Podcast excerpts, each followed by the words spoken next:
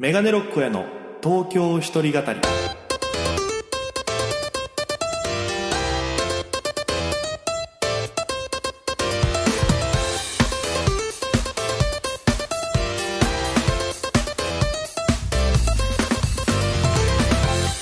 さあ、今週も始まりました。メガネロックへの東京一人語り。パーソナリティは私、県出身で現在東京でフリーなピン芸人として活動しております、メガネロック大家です。この番組は、大都会東京へ口先一つで乗り込んだ沖縄芸人の一人語り。コロナ、不況、揺れ動く時代。それがどうした？メガネロック大家が聞かせる本音の東京お笑い物語が始まります。ということで、第73回放送分です。よろしくお願いいたします。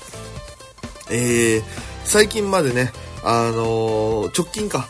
あの、沖縄での収録したやつが流れてましてね、えー、久しぶりの、えー自宅、マイハウスからの収録でございまして、えー、まあやってるんですけど、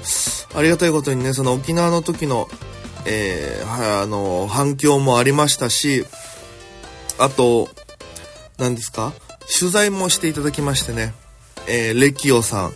えー、そして、えー、タイムスさんにも取材していただきまして、両方記事が上がりましてね。まあ、レキオさんのやつは、えー、紙面に載せていただいて、で、タイガーさんとの時のね、喋ったやつとか載せて、あのーちょっとヒヤってしたんですけど、えー僕がこの、なんか目標としてる燃料が、あの FEC への復讐ですみたいな、復讐心ですみたいな、で、タイガーさんが苦笑いをしていましたっていう、それを見て僕はちょっとゾッとしたんですけど、あれ、口で言ってる時とやっぱ、紙面で見た時のなんか印象の違いっていうのもそこで感じましたし、で、逆にタイムスさんは結構がっつり取材してくれて、昔のことからね、今のことまで載せてくださって、結構ね、東京でもいろんな芸人さんがその記事見てくれて、あれよかったね、そうだったんだとかっていろいろ話してくれたりするんですけど、いやいや、ありがたいですよ、本当に。えー、なんでね、今週も、えー、そんな、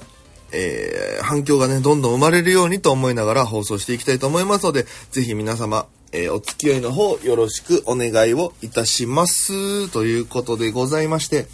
えー、まずは、メッセージからいきましょうかね。メール募集してたんですけども、久しぶりにいただいております。えー、一件ですね。えー、ラジオネーム、ちょろい米フレさんです。ありがとうございます。えー、大家さんこんばんは。こんばんはでございます。2月18日の、えーミネルバモータースライブの方で事故が起きてしまいましたね、と。いや、あの、毎月出させていただいてる、えピラミッド製のお笑いライブがありましてね、モータースライブっていう。で、えっと、下から D、C、B、A、S とランク付けがありまして、僕、その1、上から2個目の A ライブの方に出させていただいてるんですよ。で、まあそこで久しぶりにね、まあ R1 も終わったし、やりたいネタやろうと思って、まあ、徳原旅行っていうね、あの知り合いの芸人が書いてくれた、えー単独でやった台本がありまして、ネタがありまして、それをやったんですよ。で、まあ設定がまあちょっとその、えー、なんて言いましょうか、まあ、女の子の日をテーマとした、えーコントでその気遣いできすぎてる彼氏のコントがありまして、それやったんですけど、まあ、その、受け方が半々でして、笑ってくれる方と、引く方が半々でして。で、まあ、僕的には、まあ、好きなネタではあるんですけど、まあ、そのネタをやったんですけども、その、メール戻りますけど、まさか、大江さんのネタ中、最後のオチの振り、僕ってどっからキモかったっていうセリフがあるんですよ。で、僕ってどっからキモかった？って、こう、相手が言ってるセリフ分の間を空けて、オチをポンって言って終わるんですけど、その時にですね、えー、観客のババアが突然、これ原文のまま読んでますから、僕の意思じゃないですからね。観客のババアが突然、全部、と言い出すとは。そのババア以外のお客さんは、どんなオチが来るのかを聞くために静かにしていたのに、そのババアの声が聞こえてきて雰囲気は台無し。そのババアがネタを閉めてしまったという意味不明な事故に怒りを覚えました。そのババアは私の隣に座っていたので、転換のため暗転中、まあ、暗くなった時にね、ババアにだけ聞こえる声で、うるせえよババア。あ、違う違う、うるせえババアだな、と伝え、ネタ中に喋っていけないことを伝えてあげました。いいことをすると気分がいいですね。えーそこで芸人さんがお客さんに期待すること、逆にこれだけやめてほしいということありますか？期待すること、ネタで笑ってほしいというのは当然でしょうけど、できればそれ以外で。追伸、このラジオの前工場を新しくするのですか？でしたら早く R1 の決勝に進んでほしい、売れてほしいという願いも込めて、この一言を入れてください。かっこ、米泥棒。お笑いの収入で裕福な生活ができるように頑張ってくださいといただきました。ありがとうございます。いやーもう、まず上から触れますとね、あの、そのおばさまの、えー、ね、こう、言葉でネタが、ちょっとね、変な感じになって。で、僕ちょっとそれに腹立ってしまいまして、全部って聞こえたから、そのおばさまの方を見ながら、へー、全部なんだっていう、ちょっとオチをちょっと急遽変えまして。でも、今思えば、そのおばさまが僕のガチファンでもう我慢できずに先にオチを言っちゃったみたいな捉え方もできるから、なんか双方やばいなっていう感じもしましたけど、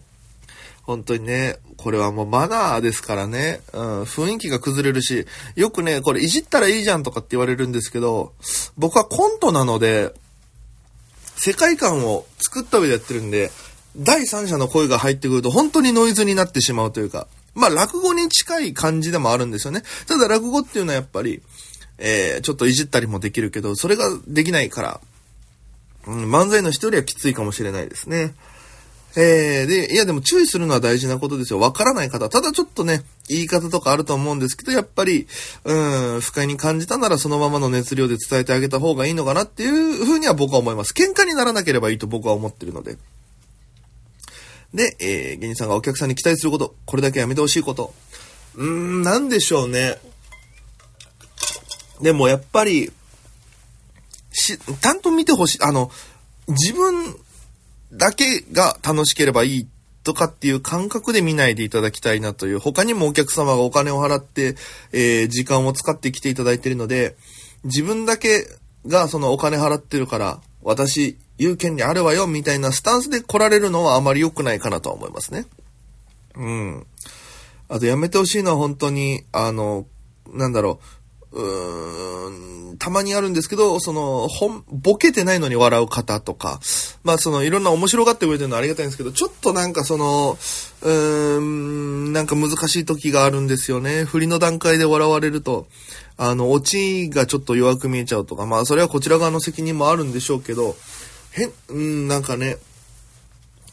振りの段階で終わるとか、あ、このネタだみたいなこの笑いとかは、なんかね、その、それを初めて見る人の楽しみを妨げてる可能性があるんで、あまりその、うん、なんかその、うーん他の人も見てるっていうのをちゃんと分かっていただければなっていう、それ以外はもう何も求めません。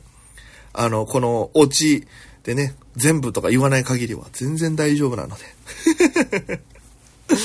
えー、前工場もね、ちょっといろいろ試しながら考えていきたいと思いますんで、米フレさんありがとうございました。えー、ということで、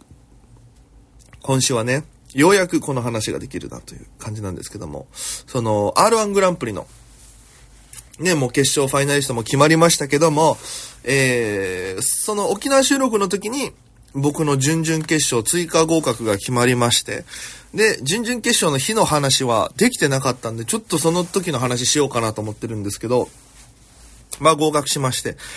で、えー沖縄帰って、そっからもすぐライブ出て、準々決勝用のネタ試して、で、やっぱ結構ライブでも受けて、いい感じだったんですね。で、まあちょっとその帰った後に全問キーの荻野くんっていうね、キングオブコントファイナリストにもなった荻野くんにちょっと時間作ってもらって、準々決勝でやろうと思ってるネタの、えー、ここをみんな、えー、直した方がいいんじゃないかっていう部分があるんだけど、どうしたらいいかなっていう相談を持ちかけて。で、その場でこう、荻野くんと一緒に考えて直して。で、めちゃくちゃいい流れになったから、これやってみるわ、つって、その日もすぐライブだったから、ライブでかけたら結構反応いい感じで他の人からもなんか仕上がってますねって言ってくれて。で、いやいやいや、ありがとうございますと。まあ頑張りますよ。これはもうここまで来たらっていう気持ちでね。で、そっからライブ1、2個ぐらいあって、当日ですよ。朝10時半スタートの準々決勝。で、僕も9時ぐらいにお家出て、で、電車乗って新宿行って、で、花園神社っていう場所に行って、まあ、芸能の神が祀られてるって言われてる場所があるから、そこでまあ、お参りをして今日楽しくできますようにと笑っていただけますようにってお参りをして、えー、ルミネ座吉本に入るんですけど、まあその裏口がありましてね、従業員通路のところからこう入ってって、で、チーンって開いたら、もうその、エレベーターの前に受付があって、で、えー、記入するんですよ。用紙とか。何使いますかって。でもその時点でやっぱりルミネだって思うんですけど、その密着のカメラみたいなのがずっと僕らを撮ってたりとか。で、あの、スポンサーにね、R1 ヨーグルトがついてくださったということで、あの、出場者に R1 ヨーグルトが配られて。で、おはようございますって入ったら、まあ、ね、初日ということもあって、偉い方々がね、多分社員さんとかがずらって並んでて。で、えー、入って、左側に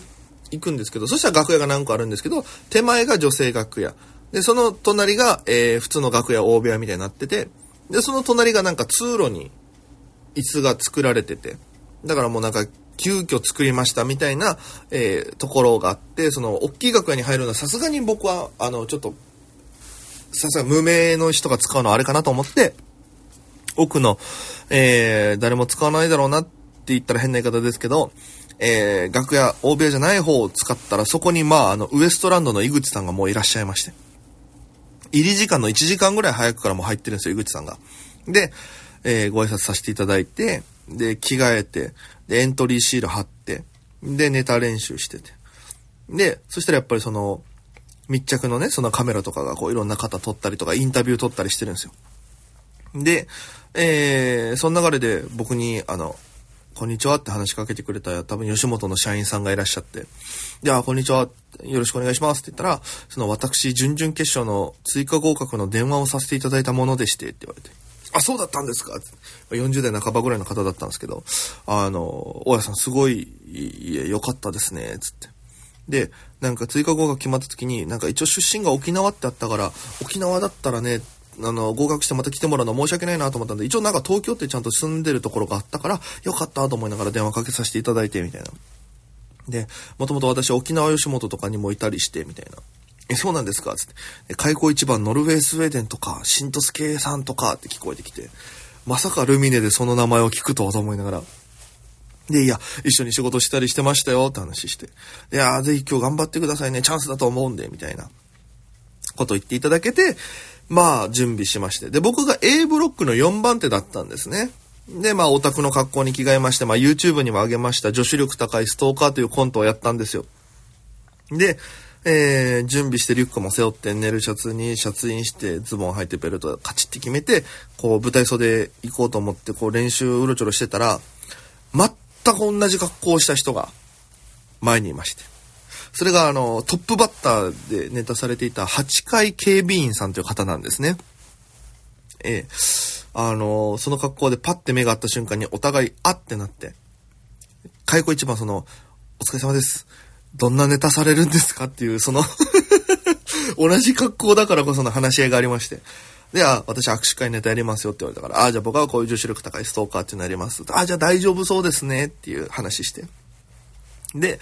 えー、まあ袖に行きまして。で、もう10時半開演なんで、もうお客様をいっぱいこうずらっているのかなと思ったら、まあ半分ぐらいルミネの半分ぐらいは埋まってると。で、後ろはもう誰もいないガラガラの状態なんですけど、えー、まあ MC の竹戸さんがこう盛り上げてくださって、で、袖がね、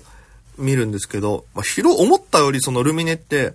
広、なんか、大きいけど、その思ったより広くなくて、うわ、ちょうどやりやすい感じじゃんと思って。で、袖からこう見せて、竹戸さんがすごい盛り上げてて、で、8階警備員さん出てって、ネタやったら結構受けてて、で、笑い声が結構聞こえるんですよ。で、あ、すごいなと思って。ちゃんとこの言い作りって本当なんだなと思って、じっと見てて。で、その後に、えっと、ミトキャップさんかな？がネタされて、モノマネのね、ミトキャップさんやられたら、もミトさんの時はなんかめちゃくちゃ拍手ガンガン来てたりとか、すごい盛り上がってんな、気持ちいいだろうなと思って。で、僕の一個前が、えー、わらふじなろうの、藤原さんが、えー、滝沢コブラという名前で出てて、コントやってて、で、受けてて、笑い声聞こえる。わ、めちゃくちゃいいなと思って。で、まあ僕4分も、ネタ時間がね、伸びるから、4分、最初10秒ちょっとたっぷり間を使おうと思って。で、直前までいろんな方から LINE が来てたんですよ。頑張ってよとか、見てるよとか。それこそパーマ大佐さんとかも、配信買って見てるから頑張ってよみたいな。で、頑張りますみたいな。で、えー、いろいろやりとりして、で、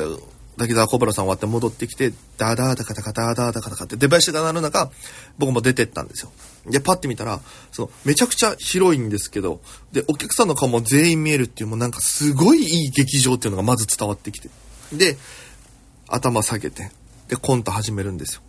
で、まあ、ネタやるんですけど、まあ、受けはするんです。受けるんです。でもちょっとやっぱり、いつものライブに比べて受けが弱いかなって感じがしながら、最初進んでって、で、中盤ぐらいでこう、ちゃんと2箇所ぐらいドーンドンと受けて、で、ああ、これぐらいの受けが最初からあったらな、もうちょっとここ受けたんだろうなと思いながら、でもまあ、あのー、ね、審査員の方とかは受け量とかではなく中身をちゃんと見れてくれるっていう話だったんで、まあそこは気にせずに、あのー、まあちゃんと全部やりきって、ずっと受けてはいるんです。でも、どんどんがあったのはあの2箇所ぐらいかなっていう。で、ありがとうございましたって言って、はけて帰ってきて。で、ああ、ちょっとこれ厳しいかもしれないなと思って。いや、でも、うん、信じて、いや、待つしかないかと思って。結果がもう4日後ぐらいに出るから。で、楽屋でちょっと着替えようかなと思ったら、その、えっ、ー、と、写真撮影がありますと。決勝とかに進んだ場合、その指ね、1って作って、こう、ぐっと睨んでる。準決勝行った人たちは、その、顔写真と下に名前が載って、この人たちが準決勝行きました、あの、あれに乗るから、えー、撮らせてくださいっていう写真撮影がありまして。で、カメラマンさんとかがいるところで、はい、じゃあポーズお願いしますとか何パターンかこう撮るっていう。で、これめちゃくちゃ嬉しかったの。やっぱやりたかったから。はい、じゃあ顎引いてくださいと。1のポーズ、はい、グッとやって。で、表情もいろいろバリエーション豊かにとかって言われて。で、名前が取って OK です。ありがとうございました。お疲れ様ですって言って。楽屋戻って。で、ちょっと着替えながら、うわ、これどっちだろうなと思って。で、えー、話聞いて、そしたらなんか、なんか、井口さんがね、隣の楽屋に行って、なんかいろんな芸人さんと喋ってるんですけど、なんかもう、俺、で、で、出るの間違えちゃったよ、みたいな。3年前の感覚と全然違うじゃん。もう今年ガチじゃん、みたいな、こうずっと、不、不満というかさ、いろんな話してて。で、僕も配信買ってたから、で、後で追っかけてみようと思って。で、その後、えー、同じ日に、渡り119さんっていう、えー、もう過去、ケクションも行ってるし、テレビも出てる渡さんがいて、で、僕、渡さんとライブ一緒に何回かなってて、存在は知ってるけど喋ったことなかったんだけど、初めて話しかけてくれて、お疲れ様です、どうでした？みたいな。ああ、でも半分ぐらいで、まあまあまあ、あったかい感じだと思いますよ、みたいな。あ、そうなんすね、つって。で、何やったんすか？って聞かれたから、あ、あの、僕、ストーカーのネタやりました、つったら、で、直前のライブで一緒にやってたから、ああ、あのネタめっちゃ面白いっすよね。ええー、いいと思いますよ、みたいな。で、いやでもね、ちょっとわかんないですよね。あんま受けなかったから、みたいな。えー、みたいな。あれ、あれが受けないんですか？みたいな。いやでもまあまあ、でも、まあまあ、でも渡さん絶対大丈夫ですよ。つって。ちょっと頑張ります、みたいな。で、そっからちょっと僕は着替えてたんですけど、渡さんがこう、練習とかね、発声練習っていうのをするんですけど、その発声練習って普通、あ、あ、あとか、は、は、はって言うんですけど、渡さんそのルミネの楽屋でずっとでかい声で、レスキューレ、レ、レスキューって言うんですよ。その都度なんか他の芸人さんが、え、なんか誰か倒れたみたいな？え、大丈夫みたいな？空気感になるのがちょっと僕は面白くて。で、まあ楽屋にモニターとかもあって、舞台上の芸人がネタやってるところと、それのお客さんの何名入ってるか、お客さん側のカメラもあって、こんななんだと思いながら、ルミネってやっぱすげえなと思いながら、こうネタやってて、で、やっぱりその、井口さんとかがネタやってる時は、その、どっかんどっかんお客さんを受けてて、やっぱり、井口さんにしかできないネタで。で、やっぱりその、すごかったのはやっぱ吉住さん？うん。まあ、ご挨拶もちょっと軽くお願いしますぐらいしてたんですけど、吉住さんのこの、なんて言うんですかね、空気感というか、表情でもう会場を支配する感じというか、あ、準々決勝に行く人たちってもうそこから違うんだと思って、構成云々の前に、その人間的なそのパワーが違いすぎたというか、ああ、勝つにはやっぱりここら辺まで行かなきゃいけないんだなっていうのはすごく参考になりまして。